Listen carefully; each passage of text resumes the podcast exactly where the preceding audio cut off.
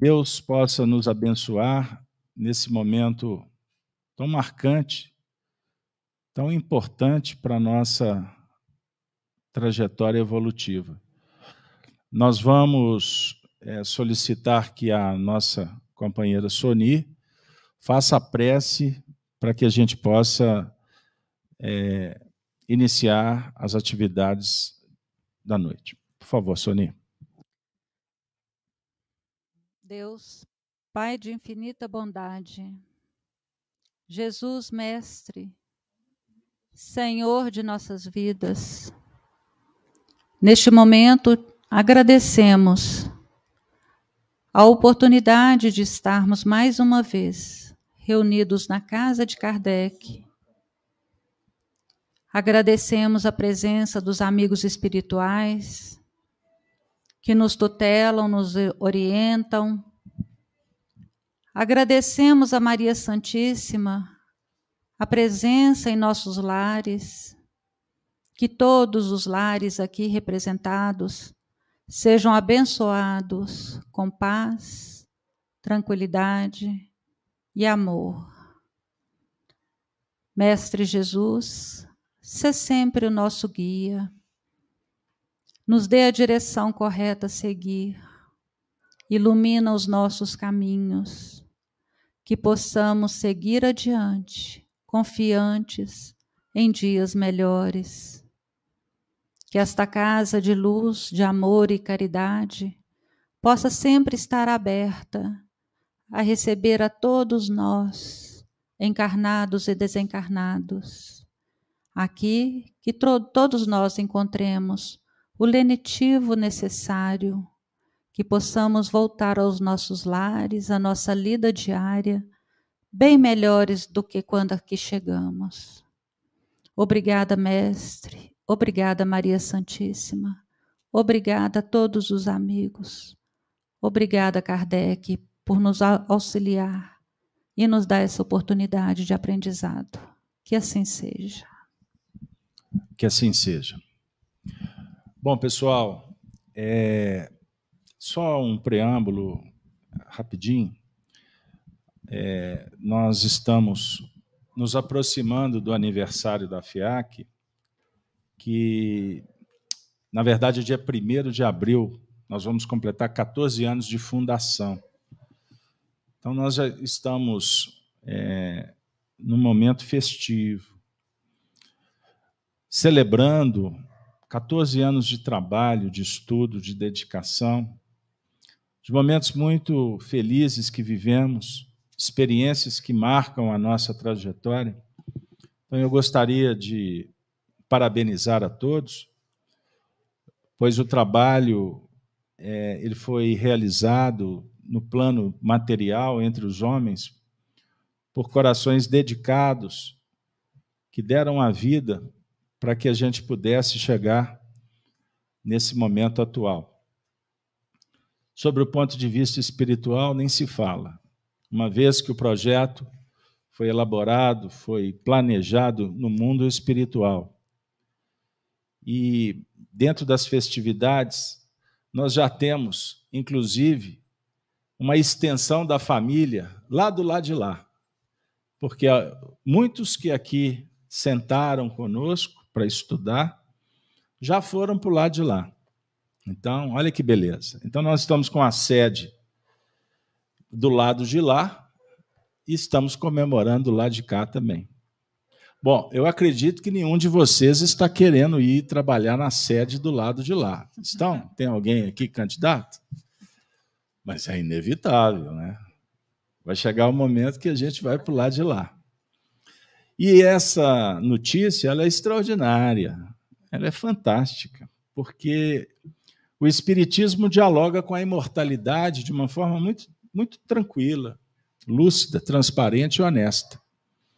E nós nos encontramos nesta noite, especificamente para estudar, para buscar elementos, obtermos é, os recursos espirituais para que a gente possa qualificar a nossa vida agora, pois o futuro depende do que fizermos nesse momento. Estamos nos reajustando quanto ao passado. Mas agora é um momento extraordinário para a gente planificar o grande futuro. Tendo Jesus a nossa referência. E tendo Kardec, o patrono, o apóstolo que Jesus designou para vir ao nosso encontro como um professor carinhoso, dedicado, oferecendo-nos essa doutrina maravilhosa para que a gente possa realmente caminhar com mais segurança e eficiência.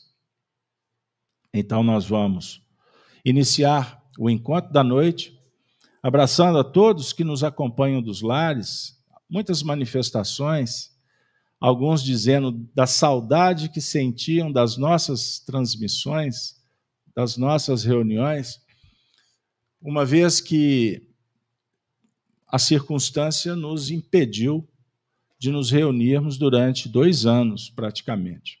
Dois anos de interrupção. Mantivemos as transmissões, os estudos pela internet, no canal Gênesis, no canal da Rede Amigo Espírita também. Mas hoje a gente confirma que é muito diferente a gente estar juntos, presencialmente. E os nossos amigos, temos pessoas fora do país que são integrantes da nossa casa, que também comemoram conosco esse retorno. E eles também nos afirmam que é diferente. Eles sentem as vibrações. E nós, inclusive, é, convidamos vocês para compartilhar esses eventos da internet, porque vocês podem ter amigos e familiares que moram distantes que não conseguem vir, mas que podem acompanhar das suas casas. Então é, é valioso. Inclusive, hoje eu tenho várias, várias pessoas que me procuraram dizendo que, estarão em, que estariam em casa, como estão, em prece, vibrando pelo trabalho. Então vamos formar um, uma corrente de bênçãos para favorecer os tratamentos espirituais para encarnados e desencarnados. E que o nosso ambiente fique impregnado só do bem, só de coisas boas. Portanto, a nossa reunião tem um formato agora diferente, não mais nas palestras. Nós estamos experienciando um momento de uma, uma conversa mais próxima, é, dinamizada aqui com participações e eu espero que seja uma didática que possa ser também mais esclarecedora.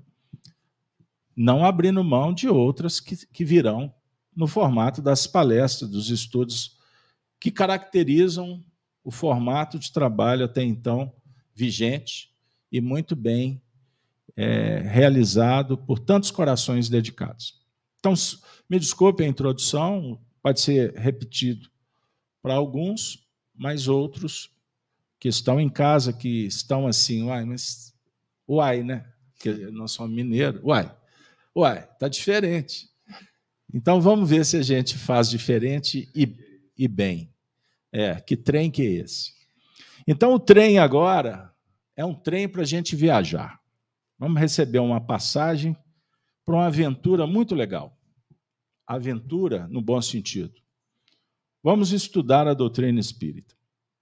Então, nós vamos iniciar convidando a Denise, que vai trazer para nós duas questões do Livro dos Espíritos, terceira parte da obra, Livro dos Espíritos, para se estudar em casa, hein, gente? Capítulo da Lei do Trabalho, certo? A Denise vai fazer a leitura das questões 679 e 680. Por favor, Denise. Questão 679, dentro da necessidade do trabalho.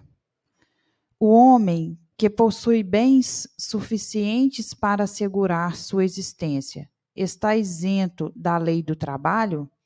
Resposta: Do trabalho material, talvez, mas não da obrigação de se tornar útil, segundo suas possibilidades, de aperfeiçoar sua inteligência e a dos outros, o que é também um trabalho.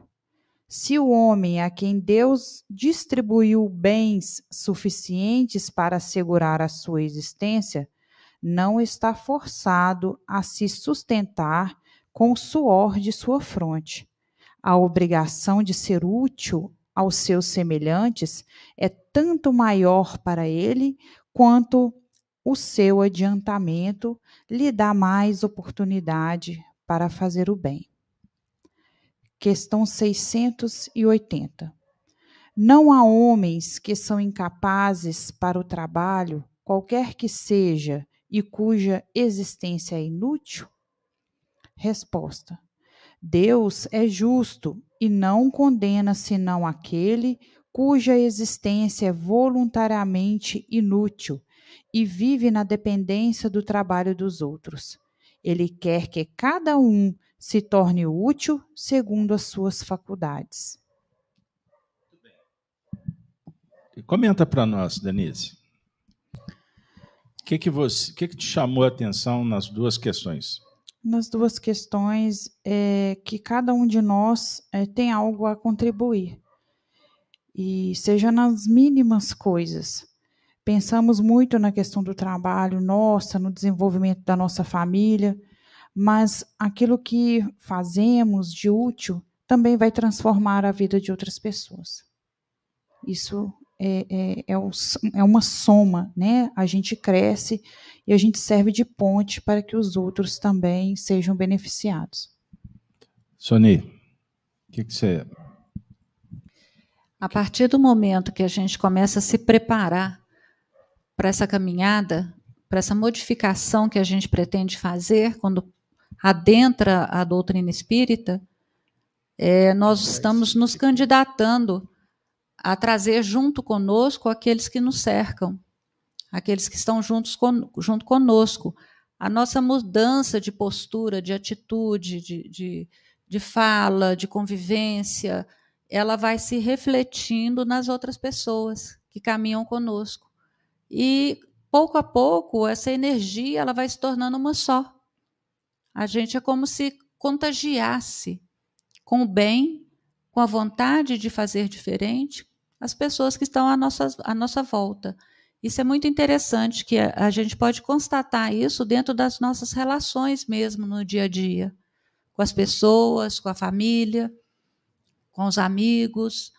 Às vezes, uma palavra diferenciada que a gente pronuncia faz toda a diferença. Muda o painel daquele que está, às vezes, com algum problema, alguma questão que não foi resolvida. Então, a nossa postura de tranquilidade, de incentivo, de fé e de carinho vai mudando. Desculpa. Vai mudando a todos aqueles que estão conosco.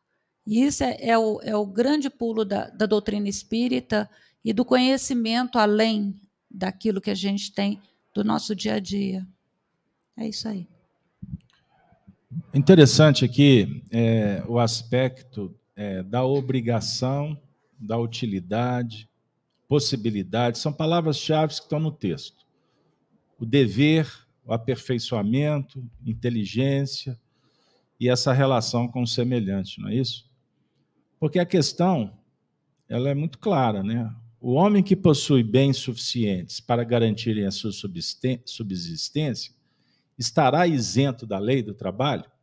Olha que, coisa, que pergunta muito oportuna, né? O indivíduo nasceu em berço esplêndido, ganhou uma fortuna. O recurso material está disponível. Então, Kardec está perguntando: esses também precisam de trabalhar? É uma obrigação? Não é isso? Está isento da lei do trabalho? A lei do trabalho é lei divina. Olha que extraordinário. As leis morais do livro dos Espíritos são códigos. Código moral que está esculpido na consciência de cada um. Lei. O trabalho, vejam bem, trabalho dialoga com a evolução moral, intelectual. E todas as outras leis. Vamos ficar só com o trabalho para não abrir muito e a gente desviar. Então, pelo trabalho, que na terra a gente escuta aquela frase, né? O homem adquire dignidade. Sem trabalho é complexo, não é assim? E sobre o ponto de vista material, em busca do ganho, da remuneração, da subsistência, nós temos a oportunidade de aperfeiçoar a inteligência, os dons, o contato social. Aí entra uma outra lei, sociedade. Certo? E pelo trabalho, pelo mérito, pelo esforço, é que, que o indivíduo é remunerado, não é assim? Do ponto de vista material. Aí entra um ingrediente chamado competência. Então, quanto mais habilidade, investimento, aprimoramento, ele vai adquirindo mais condições de ser competente no que ele faz. Não é assim? Não vou entrar no mérito da justiça, de, sobre o ponto de vista que nem sempre aquele que tem mais habilidade, mais mérito, é o mais bem remunerado. Não tem umas histórias assim por aí? Isso, aí esse assunto vai entrar dentro dos planos da justiça divina, que é um assunto complexo no meio social. Porque quando desconhecemos, julgamos que Deus é injusto. Você tem lá na empresa, trabalhou lá com um grupo de pessoas. Pode ser que o, o que não era tão habilitado tenha mais privilégio e ganhe até mais. Não tem umas histórias assim? Bom, o Espiritismo vai esclarecer. Ele pode até, em tese, não ser tão merecedor agora. Ele pode já ter aquisições. Ele já pode se fazer é, merecedor por aquisições anteriores. Ele não teve que se esforçar tanto quanto outros que estão na luta. Mas isso pode não necessariamente ser um mérito, ser uma prova. Ou seja, o caminho é mais difícil para ter, para obter, para uma grande maioria. Para uma minoria, pode não ser nem tanto. Aí você fala, mas por quê? Por que, que Deus permite? Isso é uma prova que o Espírito recebe para que ele possa dar um testemunho, para que ele possa superar as tendências dele. Perceberam? Isso é muito importante. Com a visão materialista, não dá para a gente conversar muito. Vai ter polêmica. Aí entra-se naqueles papos ideológicos que não levam a lugar nenhum, a não ser criar teorias que não solucionam a questão espiritual. Por isso que a doutrina espírita é uma doutrina que precisa ser estudada, como ensina Kardec, com calma. Você não vai aprender espiritismo de uma hora para outra. E não pode ser um estudo que a gente vai levar brincando. Porque um assunto é sério. Nós não estamos falando aqui, ó, eu brinquei com você sobre a equipe espiritual da FIAC que já desencarnou. Quantos? Quantos que estiveram sentados aqui e hoje estão lado de lá, trabalhando? Quando eles chegaram do de lá, eles viram peso. Como foi importante ter sentado aqui, porque ajudou muito, eu não tenho dúvida. Mas são informações, o que, o que não significa chancela, garantir milagre. Então vocês não vão ouvir no centro espírita a palavra milagre. Não tem milagre, não. Milagre é a vida. Agradeçamos. Ponto. Milagre é aquilo que a gente não explica e transfere para o divino. Não é isso? Um milagre. Não. O universo funciona dentro de leis, de uma organização espetacular. Basta olhar o corpo, né? Como é que seu corpo funciona? Não é assim? Foi o Einstein que disse que é complexo pensar que Deus está julgando dado por aí e que tudo dá certo. Então Deus não está julgando dado, não tem sorte. Existe trabalho. E cada um segundo as suas obras. Quem falou foi Jesus. Então faça a sua parte que o céu te ajuda. Mas não necessariamente como a gente quer. Ah, e o negócio complicou. Mas podia ser, mas não é não. É como a gente precisa. É diferente. Não é assim? Vamos pegar o exemplo dos pais. Antigamente os pais tinham aquela, como é que fala em Minas? Aquela reca de filho. É, é reca? Rinca? Renca, meu Deus do céu. Coisa antiga, gente. né? Doze.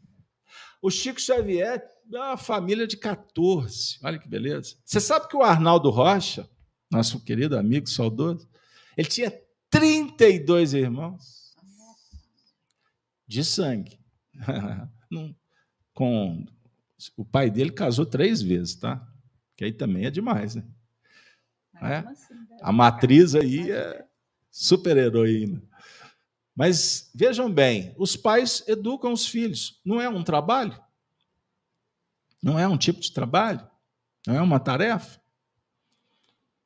E aí o investimento é o mesmo, sob o ponto de vista de disponibilizar recurso, de educar, de acompanhar.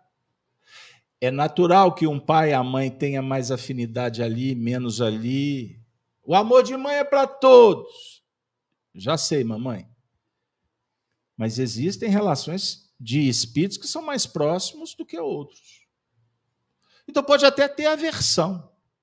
Uma mãe tem aversão ao filho. O filho à mãe. Pode? É muito comum. O que eu vou dizer? Não tem problema.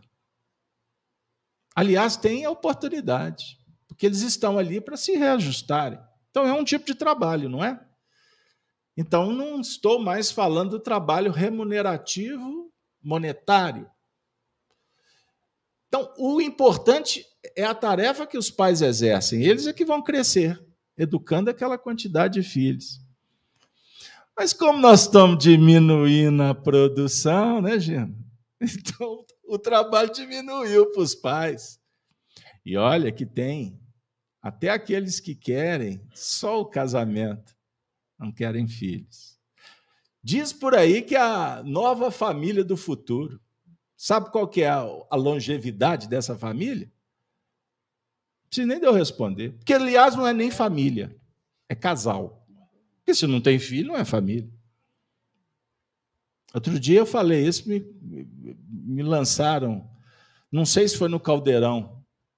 Mas, mas como assim, Casalberto? Eu vivo muito bem com meu par, isso não é uma família?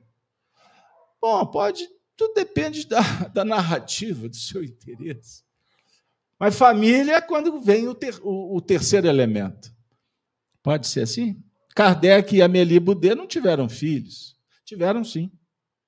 Tiveram uma menina. Olha que legal. Mas muitos casais não têm, dedicam a adotar filhos.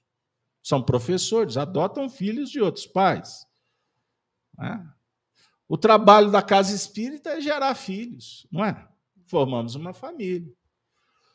Mas sobre o ponto de vista do dia a dia, o lar como bênção para o crescimento, porque é na família que a gente tem os recursos mais preciosos para evoluir. A família é o centro essencial, fundamental para o progresso da sociedade. Se vocês não concordam, pessoal de casa aí, hashtag não concordo Allan Kardec, viu Jesus?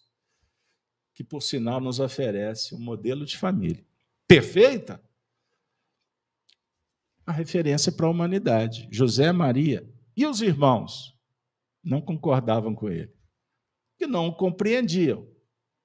Isso é comum em família? O irmão não compreendeu o outro? Então, até nesse setor, Jesus, hum, não dá nem para discutir. Ele é perfeito para nos dar mostras do desafio que não existe família perfeita. Existe um trabalho a ser realizado. O certo é que se temos facilidades, a gente possa tomar cuidado, porque quando nós não somos tão exigidos, pode ser que estejamos em perigo e não sabemos. E aí eu acho que vocês, como bons mineiros que são, vão se lembrar daqueles adágios populares, né? Que quando a mente está vazia, ou seja, Trabalho é ocupação útil, não é isso? Quando a mente está vazia, o que, que acontece, gente? Oficina, ela falou que é oficina. Oficina do. Hã? Do diabo. Ah, do diabo? Pô, gente, pode falar, isso não atrai, não. pode falar aquela palavra. Pode falar aquela palavra. Diabo, Satanás, é uma palavra que foi popularizada, mas na verdade os textos, as tradições antigas, representa o, a, o antagonismo, o opositor, a força contrária. Ok? Força contrária. Então você tem a dinâmica operacional e os impedimentos. Então, quando Jesus pergunta para os discípulos: quem dizem os homens ser o filho do homem? Ah, João Batista, profeta. O pessoal está falando, viu, Jesus? Aí ele pergunta: e vós? Quem dizeis que eu sou? Eu quero saber o que, que vocês pensam.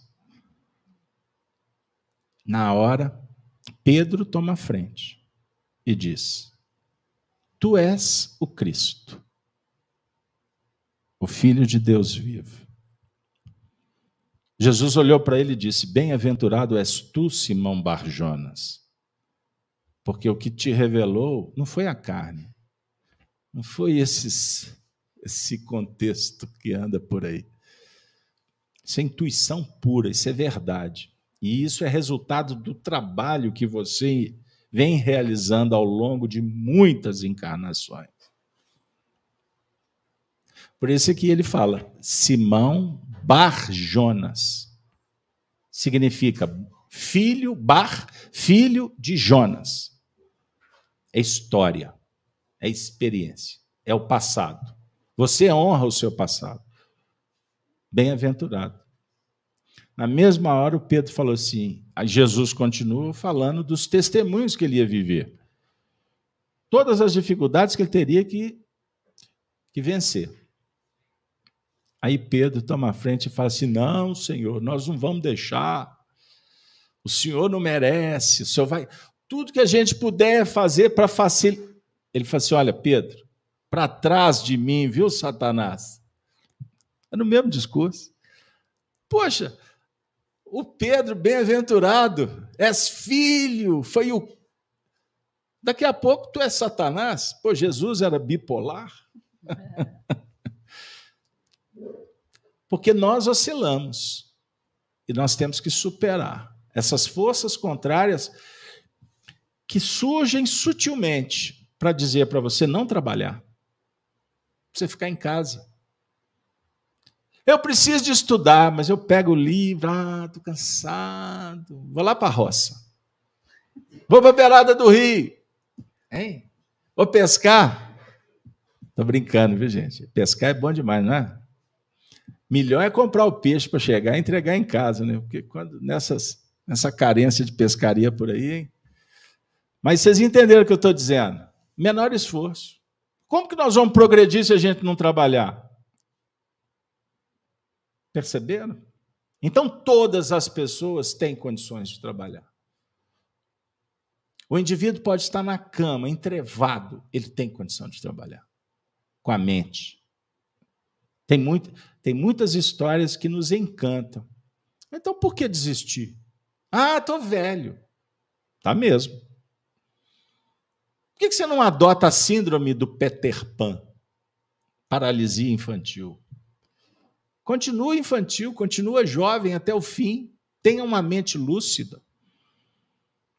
Eu lembro do meu avô, quando desencarnou, lá nos anos 80, ele nasceu em 1901. Ele teve um AVC, ficou na cama muito tempo. E meu avô era super ativo. Maestro, comerciante. Ele julgava em todas as posições. Ele me falou assim, com 90 anos de idade, né? ele foi nos anos 90. Disse: Olha, você está olhando para o meu corpo, meu corpo está acabado. Mas minha mente eu me sinto com 18 anos de idade. Vamos conversar? Como é que meu avô desencarna? Vai chegar no mundo espiritual em qual condição? de um jovem vigoroso de 18 anos. Porque a sua mente é que tem o poder. A sua mente é que vai te ajudar, inclusive do lado de lá. Você sabe que tem gente que desencarna e precisa até de óculos do lado de lá?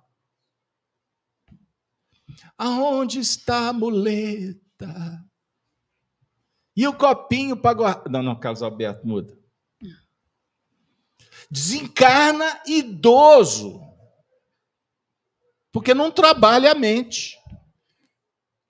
Vai se entregando, vai se entregando.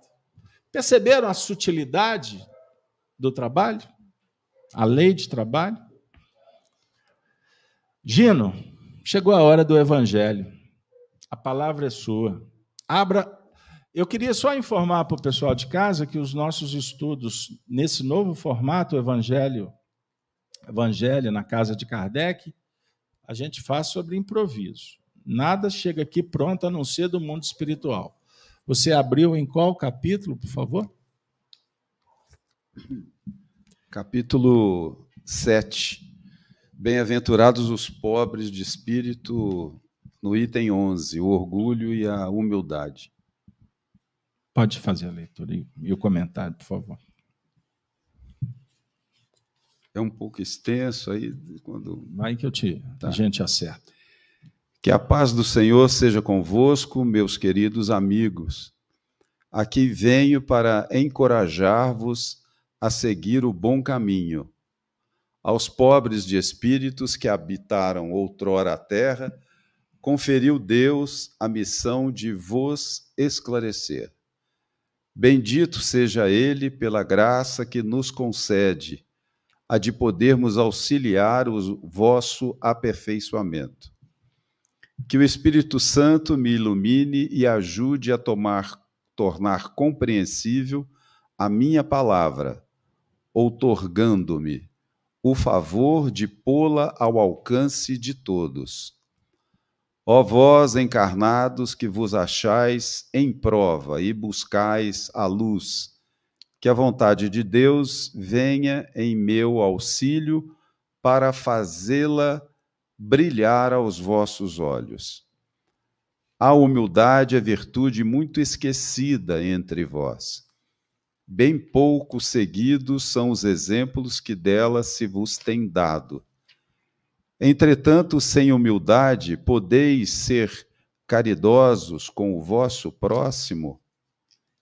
Oh, não, pois que esse sentimento nivela os homens, dizendo-lhes que todos são irmãos, que se devem auxiliar mutuamente e os induz ao bem.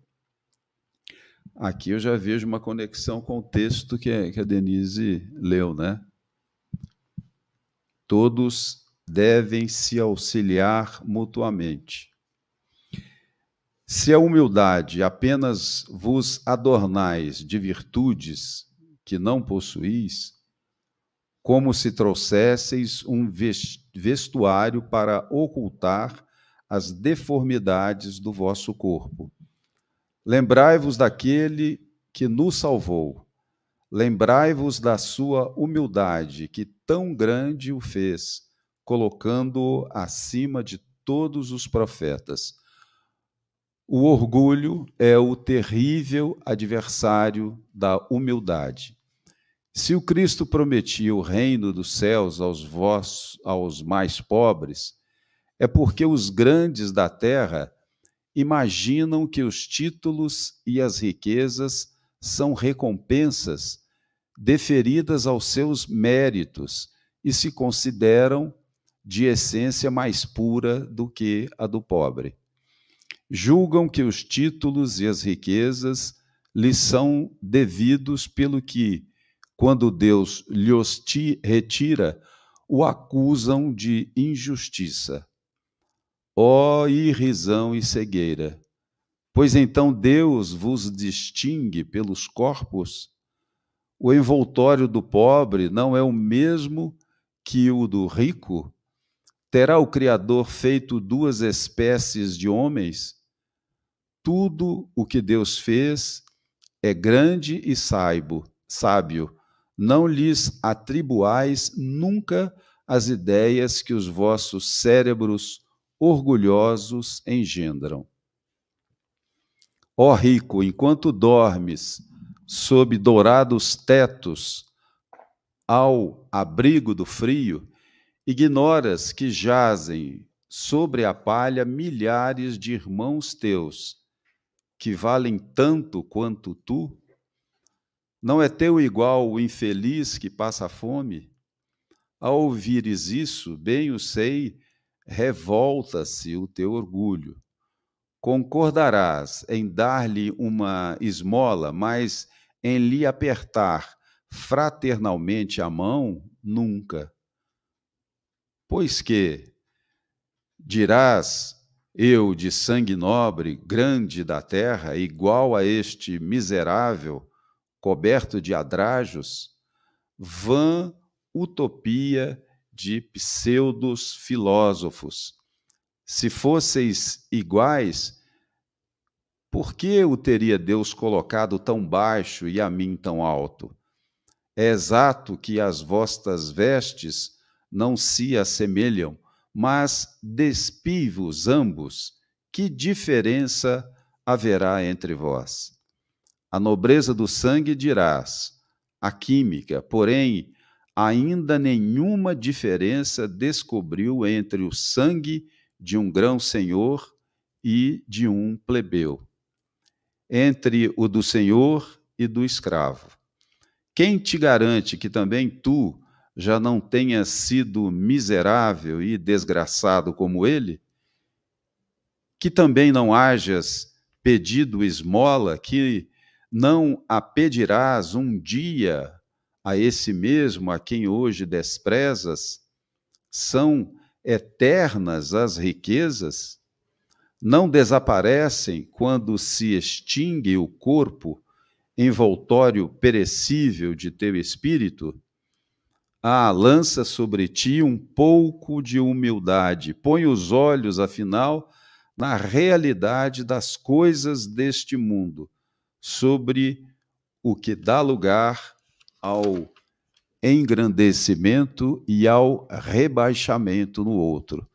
Lembra-te de que a morte não te poupará, como a nenhum outro homem, que os teus títulos não te preservarão do seu golpe, que ela te poderá ferir amanhã, hoje, a qualquer hora se te enterras no teu orgulho, ó, quanto então te lamento, pois bem digno de compaixão serás. Vamos ficar por aqui. Daqui a pouco a gente comenta mais um pouco o que, o que há de vir. Pode falar. Comentar aqui? Putz, tem tanta coisa para gente falar. Você tem uma eternidade. É, fazer por etapas, porque assim, para mim veio logo a conexão com essa questão do trabalho, né? Porque o, o, o, é uma lei universal, como você falou, é uma lei de Deus. Não tem nada no universo que está que tá parado, né? Estar parado é estar morto, é estagnação. Uma das primeiras coisas que eu que eu escutei numa palestra de um, de um expositor famoso aqui nessa casa é que é, é, é, a gente não evolui no sofá. Né? Isso quer dizer, isso calou muito fundo para mim. Isso quer dizer que assim, a, o, o nada, né? o ficar sem fazer nada, isso não, é, não tem como evoluir. Né? Por isso que o trabalho, essa atividade, essa ocupação, ela é que movimenta. Esse movimento é que gera o progresso. Né? Não tem nada no universo que não esteja colaborando com o outro. Né? E tem dois trabalhos: o trabalho que é para a gente é, é, é, é, crescer, e tem um trabalho que é em favor do próximo. A gente nunca sabe é, em que hora que está um ou que está outro, se os dois estão fazendo a mesma coisa ao mesmo tempo. Né? E essa questão do orgulho e da humildade, né, essa, é, é, o texto deixa muito claro que não tem diferença entre a gente. A gente está aqui numa experiência rica ou numa experiência pobre, numa experiência com saúde, numa experiência sem saúde. Mas nós somos absolutamente iguais. É o que você falou, não tem milagre, porque não tem privilegiados. Né? A gente está vendo uma radiografia agora. Nós até conversamos sobre isso terça-feira, que eu estou lembrando. E essa questão de humildade e do orgulho passa muito por essa, essa questão, essa percepção do trabalho. É, a, a pessoa que acha que ela não precisa mais trabalhar, ter atividade, isso não deixa de ser um pouco de orgulho. A necessidade de estar tá fazendo alguma coisa é também uma espécie de humildade, né? E o texto também fala a questão da caridade, é uma espécie de trabalho, aliás, muito dignificante, né? que a gente engrandece e, e o outro também é, é, é, se beneficia. É, eu, eu também me ocorre aqui, eu não lembro é, em qual livro, mas é da, da coleção Vinha de Luz. Em texto, Kardec fala que aquela questão da, da, da, da, do plantio livre, mas a colheita obrigatória, quer dizer, isso aí já, já eh, em essência explica essa questão do trabalho, né? E é, é, o não, mesmo que você não esteja fazendo nada, você está plantando alguma coisa que você vai colher. Não, não, né? Kardec fala que não existe o nada. Não existe o nada. Ou você está fazendo ou não está fazendo. Ou está andando para frente ou não está andando. Né? Não tem essa. essa... E só, e só para assim, encerrar também, que é uma outra coisa que eu, que eu ligo à, à essência desse, desse texto e essa questão ah, sim, que Kardec, fala, Kardec falava nesse, num desses livros da coleção Vinha de Luz, que a gente deve aprender a, a plantar e acolher com a mesma disposição, com a mesma alegria. Né? Normalmente, em colheita, que é a festa, né? desde os primórdios do homem, a gente nunca, eu nunca ouvi falar de uma festa da, da, da, da semeadura do, do plantio. Festa é só na colheita. E Kardec fala que assim, as duas coisas são muito importantes para todo mundo. Né? É, e só mais uma coisa, só para fechar aqui. Eu, eu, uns dias atrás estava vendo um, um, um vídeo na, no YouTube, que o YouTube, se você procurar, tem muita coisa boa, né? muita lição. Então, eu estava vendo uma, uma apresentação da pianista brasileira que chama, não esqueci o nome dela, Helenice, não, é Eliane, Eliane Rodrigues. Assim, virtuosíssima, uma pianista, eu nunca tinha ouvido falar nela. Ela estava ela tava fazendo um concerto lá dos Estados Unidos e o piano dela começou a dar problema no meio do concerto. E ela olhava assim, aí fizeram um gesto para ela que ela teria que trocar, eles teriam que trocar o piano. E, e nesse palco é assim, o, o, é, é como se fosse o elevador, o, eleva, o, o, piano desce. Porque aí lá embaixo eles trocam e depois sobe o piano de novo. Eu achei super interessante, uma lição assim, de humildade, dessa questão de trabalho, nessa questão de estar tá, é, é, encarar os desafios como uma coisa de engrandecimento. A mulher não parou de tocar. Você acredita? Ela sentou no piano, piano descendo lá, ficou tocando, interrompeu-se alguns segundos, ela subiu no outro piano, levantaram, mas aí foi assim um reconhecimento é, é, geral, né? Uma lição muito rica que eu, é, é, é, é nesse sentido de que eu acho que isso, isso implica muito no trabalho, na postura, na atitude que você tem diante dos, dos desafios. Porque vem um desafio é para você exercer algum tipo de trabalho. Né? Se vem o desafio e você se paralisa, aí você está negando Né? É, é, isso em psicologia transpessoal significa que você tem a experiência é, desafio e a experiência aprendizado. Você pode ter uma experiência desafio e não enveredar pela experiência aprendizado. O que, que significa? Você está viajando, tem a surpresa. A surpresa te impacta, né? Causa constrangimento, etc. Nós podemos enfrentar com humildade para aprender, com essa, com esse desafio, como podemos virar as costas, deixar para o lado, brigar, se revoltar, sair por aí pichando, fazendo revolução, atacando, cancelando, removendo pessoas na internet. Quer dizer, não está aprendendo. Isso é muito importante que você trouxe. Né, Soninho? Quer falar? Por favor. Só, você terminou? É, mais uma vez, é, é, é a beleza da, da, compreensão, né? além da nossa visão ainda infantil. É, a gente compreender que o, o trabalho ele é contínuo. Ele não, não depende muito de você fazer grandes obras. Muitas vezes a gente fala assim, mas eu não tenho condições, eu não tenho, eu sou necessitado, eu não tenho condições. Mas, como disse o Carlos Alberto, às vezes você está acamado, você está preso numa cama, mas a sua mente está trabalhando em favor do bem, está trabalhando em favor de vibrações excelentes, às vezes muito mais purificadas do que aquele que está na lida lá fora. Então, é, o trabalho ele é constante. E essa é a beleza da lei de Deus, que a gente não precisa fazer grandes coisas, grandes movimentos para que a gente possa trabalhar.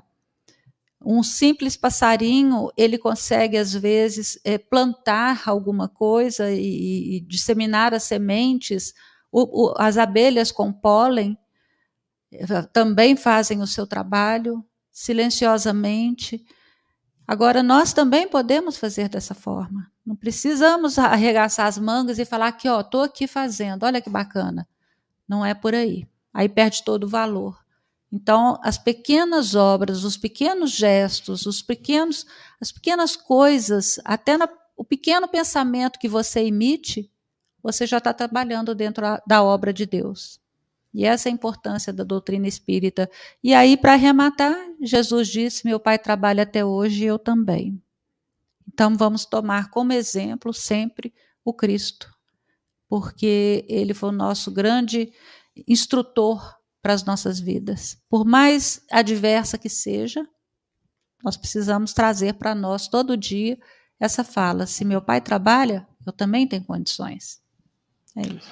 Gente, é, os espíritos me inspiraram e eu abri aleatoriamente uma leitura para vocês verem como tudo é arquitetado. É uma grande costura que dá um bordado belíssimo. Observem o que o Espírito Emmanuel vai dizer para a gente agora. Lição do livro Vinha de Luz, pelo Espírito Emmanuel, psicografia do Chico, lição 152, intitulada Cuidados. Não vos inquieteis, pois, pelo dia de amanhã, porque o dia de amanhã cuidará de si mesmo. Jesus. Mateus, capítulo 6, versículo 34.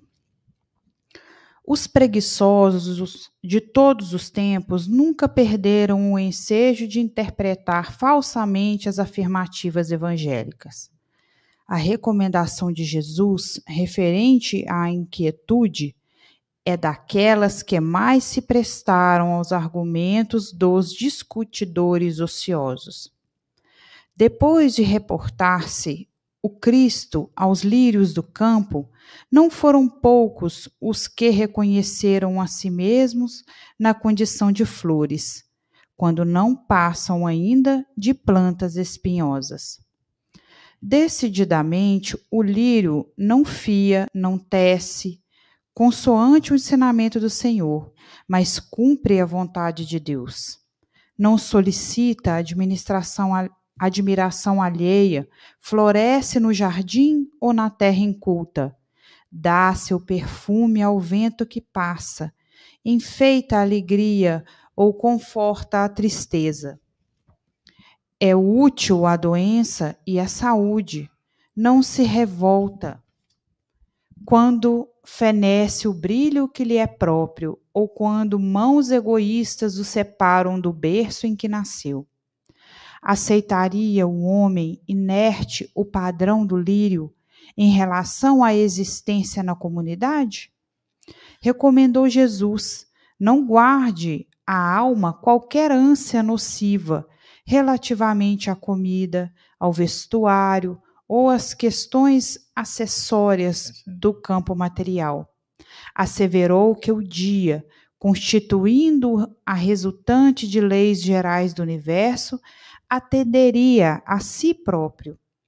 Para o discípulo fiel, agasalhar-se e alimentar-se são verbos de fácil conjugação, e o dia representa a oportunidade sublime de colaboração na obra do bem. Mas basear-se nessas realidades simples para afirmar que o homem deva marchar sem cuidado consigo seria menoscabar o esforço do Cristo, convertendo-lhe a plataforma salvadora em campanha de irresponsabilidade. O homem não pode nutrir a pretensão de retificar o mundo e os seus semelhantes de um dia para o outro, atormentando-se em aflições descabidas, mas deve cuidar, mas deve ter cuidado de si, melhorando-se, educando-se, iluminando-se sempre mais. Realmente a, a ave canta feliz, mas edifica a sua própria casa. A flor adorna-se tranquila, entretanto obedece aos desígnios do Eterno. O homem deve viver confiante, sempre atento, todavia, em engrandecer-se na sabedoria e no amor para a obra divina da perfeição. O que, é que vocês acham? Eu tenho para mim que eu não tenho nada a dizer mais. Observemos como tudo fica encaixadinho. E como os espíritos são sensíveis e didaticamente eles nos eles conversam com a gente, de uma forma respeitosa. O Evangelho não é uma proposta que veio para abalar a estrutura social. O Evangelho é boa nova, é o significado da palavra. É uma boa notícia, é uma revelação. O que diferencia o cristianismo, o judaísmo de outras religiões? Vocês já pararam para pensar? porque é salpicado de revelação, de mediunidade, presença dos Espíritos, no Antigo, no Novo Testamento. E o Espiritismo veio com bases cristãs, o que incomoda muitos, até espíritas, que não conseguem compreender. Kardec entendeu isso. A filosofia que trata da realidade da imortalidade, é um diálogo continuado do Cristo, em outras palavras, em outro momento. Então, antes nós ouvimos parábolas, dicas, uma linguagem bem, bem, bem simples para o povo do campo. Jesus usava as parábolas como Emmanuel recorda para a gente. Não vos inquieteis, pois, pelo dia de amanhã, porque o dia de amanhã cuidará de si mesmo. Isso é sermão do monte. Mais à frente ele vai falar sobre os lírios do campo, sobre os pássaros. A dizer que não é, não devemos abrir as portas das imperfeições, como, por exemplo, a ansiedade.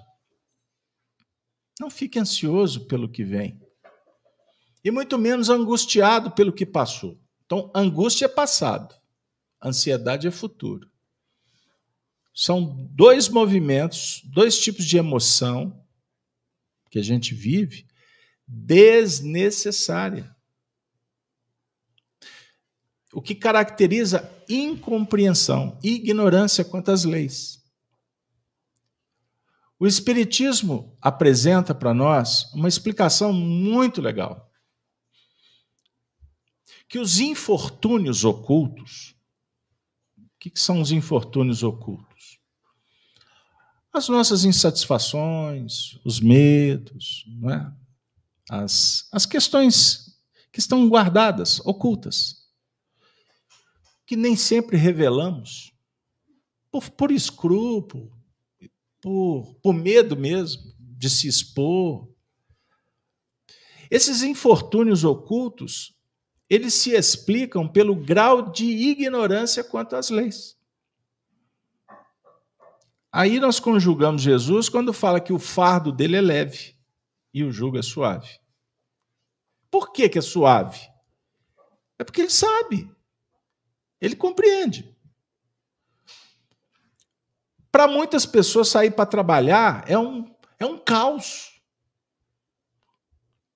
Para quantas pessoas que têm sangue brasileiro, que é mineiro de raiz, mineiro das tradições que, que temos que honrar e que precisamos de ensinar para essa geração nova que quer descolar com o passado, telementalizadas por mentes muito inteligentes, que querem rasgar as histórias para começar uma nova ordem, aí descola todo mundo de si mesmo. Porque uma pessoa sem tradição, sem família, sem história, é um barco à deriva, sem referência.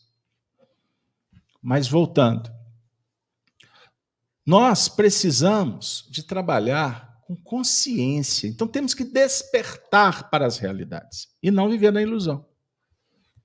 Porque a ilusão é um jogo que nos engana.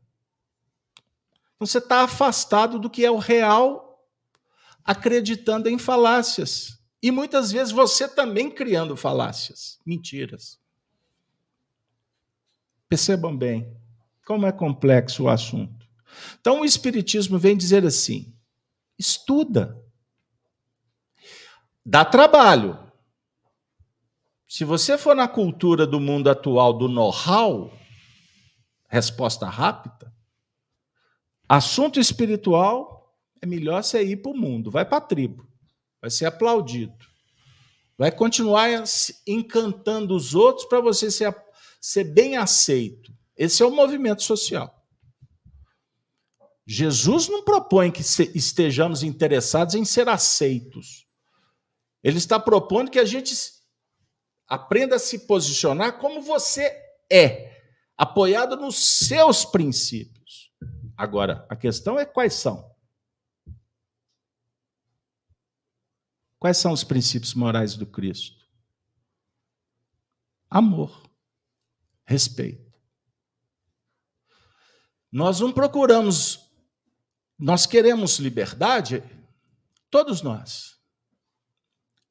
Prisão, cárcere, em qualquer sentido, não é bom, é constrangedor. Aí a gente cria sistemas para ficar livre, mas descolado de si mesmo. Então isso não é liberdade, isso é libertinagem. Percebendo como é que a gente se engana fácil? Ah, eu quero ser livre. Não, você quer fazer bagunça. Porque o código moral com Jesus do amor é fazer luz. E para você fazer luz, você tem que trabalhar virtude, tolerância, compreensão, para com todos. Não é só para aqueles que você tem interesse, que conversa no seu diálogo, é para com todos. Perdão. Perdão não é perdoar o outro, é perdoar a ofensa. Porque o outro é só instrumento. Ou não? Eu gosto muito desse exemplo, porque ele, é, ele me ajuda muito. Uma criança chega perto da gente e fala assim, um bobo. Alguma criança já chamou você de bobo? Eu até tenho dúvidas, porque me chamam tanto. Eu acho que eu sou mesmo. Por que, que você acha bonitinho, teteia, me chamou de boba? E por que, que você parte para cima da esposa quando ela te chama de bobo? do marido. Com patrão você não faz, não, né? Porque senão você perde o emprego. Então engole sapo, engorda. Por que essa reação passional? Perceberam? Tem pessoas que estão o tempo todo brigando com o mundo. Mas se uma criança chamar ela de. Não tem problema, porque uma criança ela é inocente. Perceberam? Que o assunto dá trabalho. Então, a recomendação de Jesus, referente a essa inquietude, essa necessidade de ser aplaudido, da vaidade, de ser aceito, de ser compreendido, de ser amado. Ah, eu faço macarrão para ele a vida toda, tem 20 anos. Aquele desgraçado nunca falou que estava gostoso. Eu escutei isso no atendimento fraterno, ainda bem que a senhora já desencarnou. Ela voltou, deu uma risada para mim. Eu falei assim: ah, eu lembro direitinho que você me falou, viu? Que você morreu, eu não esqueci, não. Ela disse, Casalberto, como eu era tola. Eu fiquei. Foi dois anos depois. Foi rápido. Eu fiquei 23 anos, fiquei 25 reclamando. Depois que eu desencarnei, eu vi que Pura bobagem. Eu esperando que ele elogiasse a macarronada. Aí eu brinquei com ela. Então, estou perdoando. Eu falei assim, não, não basta.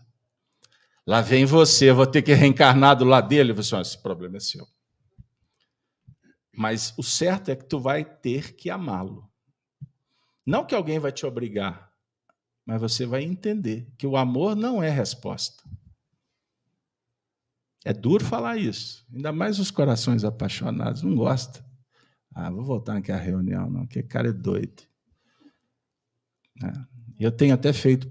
Teve uma que me falou que estava orando bastante. Eu falei assim: é mesmo? É. Aqui no Espiritismo tem Santo Antônio. Eu falei assim: não. Tá... Aí eu lembrei que o Santo Antônio é casamenteiro. Eu falei assim: então você está orando? É, casamento, eu estou precisando. Estou muito abandonado. Eu falei assim, então vai que eu estou te vendo. Porque quem pede demais acha. Agora nem sempre acha o que quer, né? Porque projeta o ídolo, o príncipe, a princesa, aí até se encanta. Aí daqui a pouco o olho que era verde fica preto, né? Que era azul fica amarelo. A pele cai, que tudo que sobe desce, enruga, envelhece tem celulite. como é que é? Ó, Sonic falou. Aí eu conversando com a companheira esses dias, ela falou assim: olha, voltei com ele. Sério? 20 anos separada? Voltei. E como é que tá? Aturando. Eu falei assim: eu não entendi. Você falou numa empolgação. É, porque no dia a dia é melhor ele estar lá e eu estar cá. Olha que coisa, Gil e reclama. Então, o jugo com Jesus, o jugo com Jesus não é fácil, não. Porque, na verdade, ele nos chama para um outro tipo de movimento. Não é isso? Com simplicidade. Agora, fica um recado para a gente no final da reunião. O texto é forte. Cuidado com o orgulho que o orgulho nos afasta. O orgulho separa. O orgulho enseguece. O orgulho nos distancia do que realmente precisamos. Já viu aquela história de que não basta você reconhecer a doença? Não basta. O segundo momento é você aceitar a doença. Mas também só saber e aceitar não resolve. O terceiro momento é você lutar para superar a doença. Mas também não resolve. Tem uma quarta questão. Colocar Deus no coração. Porque senão não tem motivo para você lutar pela doença, contra a doença. Perceberam? Por que estás doente? Por quê? Porque descolou de si mesmo. Quando a doença do mundo física vem, é um chamamento. A questão é que poucos de nós passamos a trabalhar para superar. Queremos em nível imediato, milagroso. E a gente esquece que a doença só veio porque ela começou aqui, no nosso comportamento, nas nossas escolhas. Então, não adianta você tratar só da doença, você tem que ir para a causa. E o mundo materialista, inclusive a, parte, boa parte da medicina materialista, que quer resolver só aqui, nós ficamos envolvidos numa teia complexa para se desvencilhar. Então, que possamos, fechando o nosso encontro nas reflexões, lembrar do trabalho, a importância, a ocupação útil, lembrar da lição do orgulho, para que trabalharmos com humildade, com bondade no coração. E o Emmanuel nos oferece, então, para concluir, o exemplo que encontramos na natureza, que é pródica de recursos e de lições morais para o nosso engrandecimento. Minha amiga, meu amigo, senhoras e senhores, agradecemos a presença de todos, aos amigos que estão em casa, pela paciência. Espero que o formato da reunião esteja atendendo a vocês. Mas agora nós vamos nos preparar para encerrar a atividade e eu convido vocês para fazermos uma meditação juntos. Vamos fechar os olhos. Vamos respirar pausadamente, sentindo a, fragrância das, das flores que nos encantam que preenchem o ambiente, tocando as nossas sensibilidades, envolvidos pelos amigos espirituais nesse momento, que abraçam cada um, luzes, passes, magnetismo, uma indução que motiva, que fortalece. Agradecemos, Senhor, o dom da vida.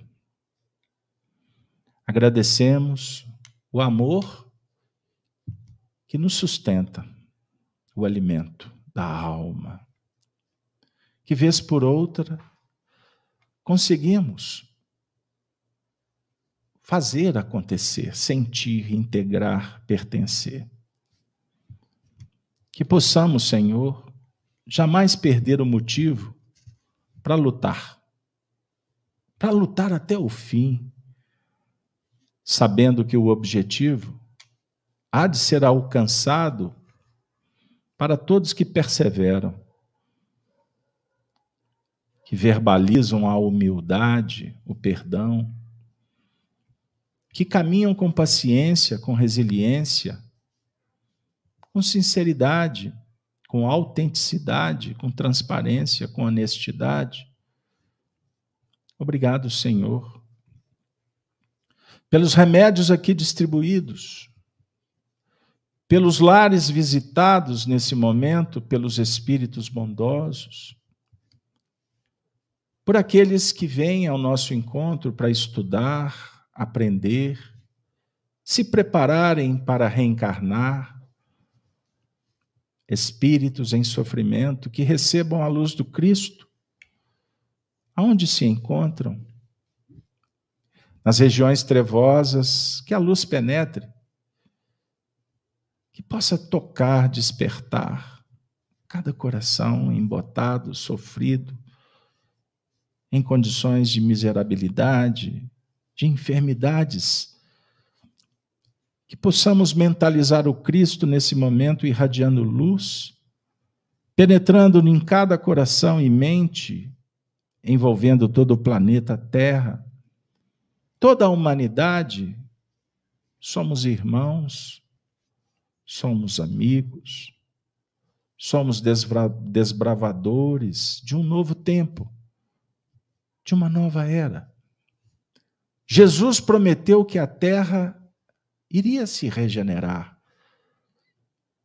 que jamais o medo, a insegurança nos visite, que nós possamos aprender a domar a mente fechar a porta para transgressão, para as contaminações, que nós possamos ter coragem para seguir adiante, no rumo certo da perfeição. Se conosco, Senhor. Se conosco.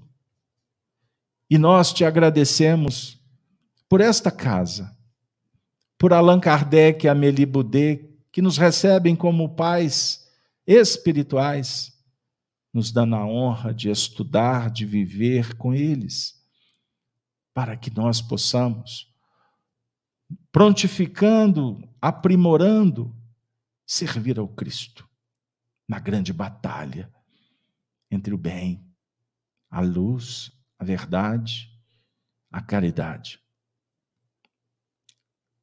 Amantíssimo Jesus, tu nos ensinastes a oração e com ela pedimos permissão para interrompermos a nossa atividade e que, neste momento, corpos sejam tratados, almas curadas, que todos possamos nos soerguer, levantar e caminhar eretos, ouvindo a poesia que tu nos ensinastes.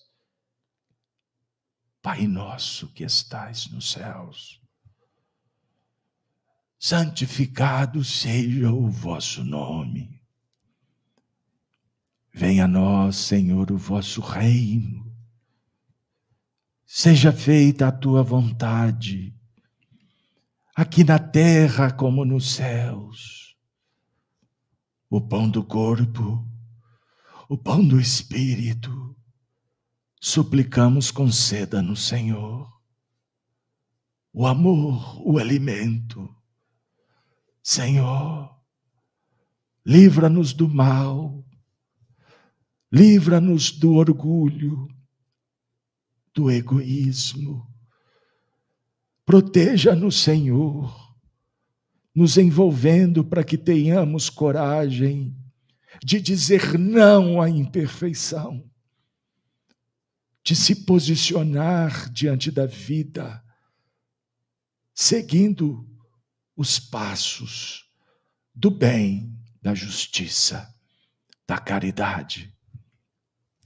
Pois tu, Senhor, Pai de infinito amor e bondade, tens és o poder e o reino, o amor, a sustentação cósmica, a verdade soberana, que os homens possamos, na terra e no espaço, despertar finalmente para essa nova era que já se iniciou, mesmo que a ganância e a ambição tentam impedir, a vitória do Evangelho é inequívoca. Que ela comece agora, nos domínios de cada coração. Muito obrigado, Senhor. Muito obrigado a todos amigos e irmãos, que alegria cristã se faça em cada coração, em cada lar, em todas as nações. Ave Cristo, assim interrompemos as atividades da noite, desejando que todos possam voltar para os lares em segurança. E aqueles que se encontram em casa, que possam se prepararem, pois as orações continuam. E a equipe espiritual convocará a alma sincera que se prontifica a continuar as tarefas no mundo dos espíritos. Que Deus nos conceda paz. Paz para todos. Ave Cristo. Podemos encerrar. Boa noite para todos.